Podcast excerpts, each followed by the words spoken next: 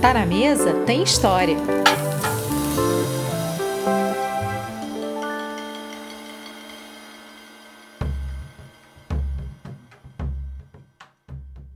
Alô, sejam bem-vindos e bem-vindas.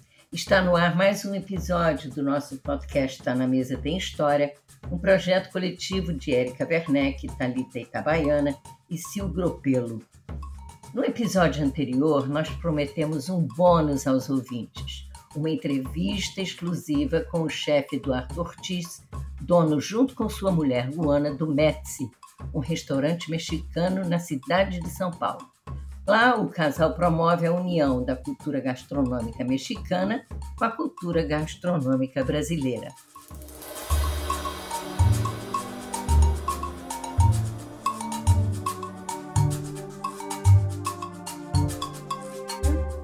Tudo bem, Eduardo? É um prazer tê-lo conosco e, para começar, eu peço que você se apresente aos nossos ouvintes. Quem é Eduardo Ortiz e como surgiu a ideia de abrir um restaurante mexicano na cidade de São Paulo? Olá, tudo bem? Muito obrigado pelo convite. Fico muito feliz em participar nessa conversa. Me chamo Eduardo Ortiz, eu nasci em Oaxaca. Eu, eu me sinto muito orgulhoso em, em, em falar isto pues Oaxaca es la capital gastronómica de México y cuando gente fala de Oaxaca, yo acho que Emilio está muy presente en esa, en esa historia. Fico ainda más feliz en representar la gastronomía mexicana aquí en Brasil, un país que me ha acolido muy bien. Ometsi surgió básicamente la necesidad de que Alvana siempre comentó que en Brasil no encontraba un restaurante mexicano sin ser esa fusión con la cultura americana. Entonces, juntos pensamos en abrir Metsi, en que junta la cultura mexicana con la brasileira. Yo fiquei muy feliz con todo eso aconteciendo, porque siempre sube la, la variedad de ingredientes brasileiros. Inclusive yo consigo hablar que Brasil y México tienen muchas similitudes en ingredientes y en cultura. Así como todas las boas historias, o Metsi comenzó con amor y con la voluntad de, de hacer la diferencia, ¿no? A gente acredita mucho en la cultura latina y achamos que la fusión de México y Brasil sería lo que faría sentido a, a Metzi. Tenemos nuestra tradición mexicana eh, con los mejores ingredientes que están a, a nosso, nosso redor brasileiro. Os mexicanos se autodenominam filhos do milho, dada a importância desse cereal para toda a nação mexicana. O que você, como mexicano, tem a dizer sobre isso? O milho é a base da cultura mexicana. Inclusive hay uma história por aí onde começou todo por Quetzalcoatl, não? Hay um, uma história ali. Mas para nós, os mexicanos, o milho está em nosso dia a dia, como arroz e feijão dos brasileiros. Basicamente, eu posso falar que todo acompanha milho sea él en forma de tortilla o bueno, todas uh, derivaciones del nixtamal, ¿no? Que el milio nixtamalizado, ¿no? Entonces, eh, popularmente, tiene la, la, tortilla, tostadas, eh, tlacoyos, eh, tlayudas, memelas, eh, un sinfín de opciones que a tiene con milio. Inclusive, a tiene sopas como pozole también, a gente tiene bebidas también eh, derivadas de milio, ¿no? Como tejate, eh, pozol, texcalate, un sinfín de, de preparaciones, ¿no? Yo acho muy difícil que mexicano pase un día sin comer algo derivado de milio. A gente tiene una, una heranza prehispánica que llevamos básicamente en, todo nuestro día a día. A gente tiene una variedad de sinfín de cosas derivadas de milio. Nos, como mexicanos, tenemos mucho orgullo de nuestra cultura y de nuestros ingredientes que ainda a gente sigue consumindo. Então é verdade a frase que tanto se ouve pelo México entre os cozinheiros que sem maíz não há país, ou seja, sem milho não há país. Sem maíz não há país. Bom, basicamente é uma campanha que pegou muita força nos últimos anos es básicamente eh, una referencia para, para muchas organizaciones de diversos tipos, productores, derechos humanos, de ambientalistas, uh, de consumidores, de comunicadores e inclusive para muitos, muitas pessoas eh, no México. Mas claro, como já havia comentado, o milho é a base de nossa alimentação. É a base de muitos trabalhadores mexicanos, tanto os que plantam, tanto como os que precisam desse cereal para sobreviver. Somos unos dos países que tenemos a mayor cantidad de trabajadores que venden comida de jua, especialmente del consumo de milio. ¿Qué sería de un taquero sin una tortilla para vender un taco, por ejemplo? Precisamos de milio en varios sectores de nuestra economía, ¿no? Inclusive, hablando un poquito sobre el huitlacoche, por ejemplo. Existen una producción solo para huitlacoche, ¿no? que es consumida mayormente en el centro del país. Entonces, básicamente, sin maíz, no hay país. Para se obter o principal produto da cozinha mexicana, que é a massa de milho, ele passa pelo processo de nixtamalização, que nós já falamos aqui nesse episódio. Imagino que no Brasil você tenha tido alguma dificuldade para processar o milho dessa maneira. Você consegue fazer o milho dessa maneira aqui? Temos a grande sorte de, desde começo, termos o Projeto Crioulo como parceiros. Eles estão em cada etapa conosco. Eles eh, são como a gente, sempre gostam de inovar e trazer algo novo. Felizmente conseguimos eh, esses milhos crioulos com uma grande biodiversidade. No Metsi conseguimos produzir nos cores vermelho, preto e amarelo.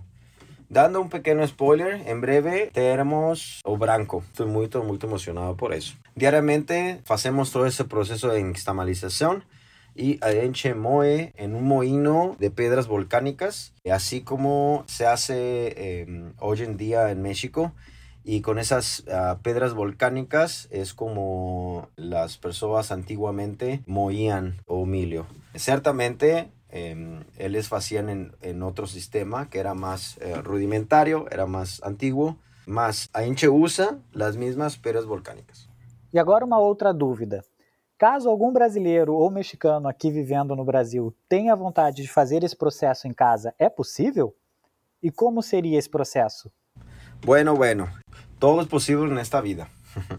Mas eu tenho que ser sincero, eh, porque no será muy, muy fácil. El proceso en externalización en sí es bien simple. Por ejemplo, para hablar sobre el miro amarelo, a gente cocina con 10 gramos de cacao, 3 litros de agua por cada kilo de miro amarelo. A gente cocina aproximadamente por 2 horas y media. A gente deja, deja descansar, deja de molho por toda la noche, unas 8 horas. Después eh, a gente lava y moemos en nuestro mohino de piedra volcánica. Esas piedras, lógico, vienen de, México.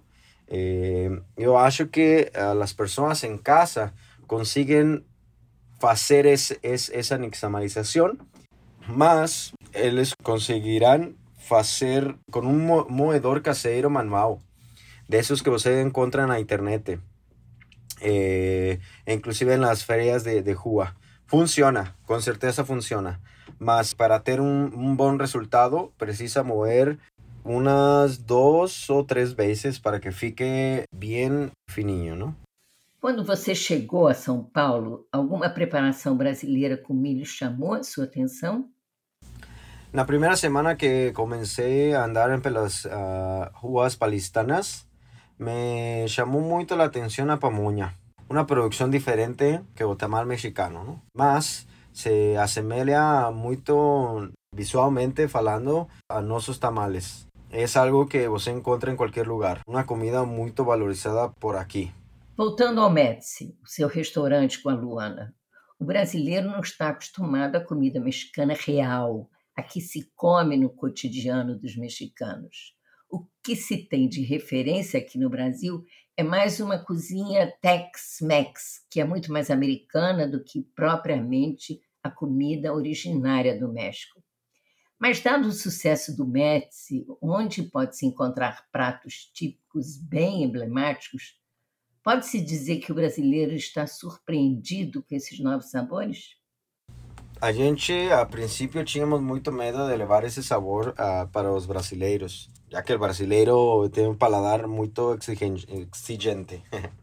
al final de contas, todos somos latinos. O brasileiro aceitou muito bem o Metsi. Eu acho que nosso ponto forte é que sempre usamos algum ingrediente brasileiro e isso faz com que da hora que o brasileiro come, ele remete a algum momento da sua infância.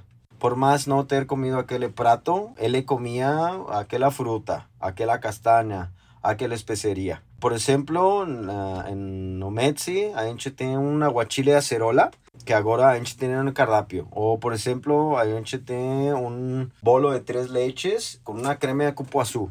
Então, eu acho muito, muito bacana isso. Oi, Eduardo, me chama muita atenção quando você citou o milho criolo nas tortilhas do Médici. Me fala um pouco mais, por que é importante o cultivo e a promoção e o uso desse tipo de milho? Bom, milho crioulo, eu acho que milho crioulo é algo ancestral, algo, algo único que nos denomina a os mexicanos como nossa herência, herança. Temos que falar cada vez mais sobre usar milho criollo para preservar ese, ese grano maravilloso. Así como cualquier producto que tenga gran importancia de diversidad, él precisa ser usado, consumido y falado. Nos como cocineros tenemos que usar ese producto hasta final para conocer y cocinar ese mismo. Básicamente somos una cadena, precisamos que el productor tenga que vender para así él quiera producir. Y eso tem dado muito certo. Agora eu quero usar um pouco mais do seu conhecimento, Eduardo. Vamos falar na prática, para quem está em casa. Você pode revelar uma receita, algo que pode ser feito pelo nosso ouvinte para se sentir um pouco mais próximo do México? Claro, claro. Eu acho que temos uma coisa em comum, que é gostar do, do molho de pimenta na comida. que en México eh, llamamos de salsa. A gente tem una súper simples que nuestros clientes gustan mucho, que es a salsa cruda. Es básicamente todos los ingredientes crudos, todo se bate eh, en el liquidificador eh, por etapas, ¿no? Dos tomates, media cebola, un o dos dientes de alio y pimienta dedo de moza. No sé, todo depende de cómo gustan de pimienta. Si só gosta un poquito, só agrega dos pimientas de moza y pronto. Y lógicamente sal, ¿no? Todos los ingredientes se baten en, el liquidificador y en fin, você puede colocar en cualquier prato que você eh, goste. Puede ser en feijoada, puede ser tacos en mezzi, por ejemplo.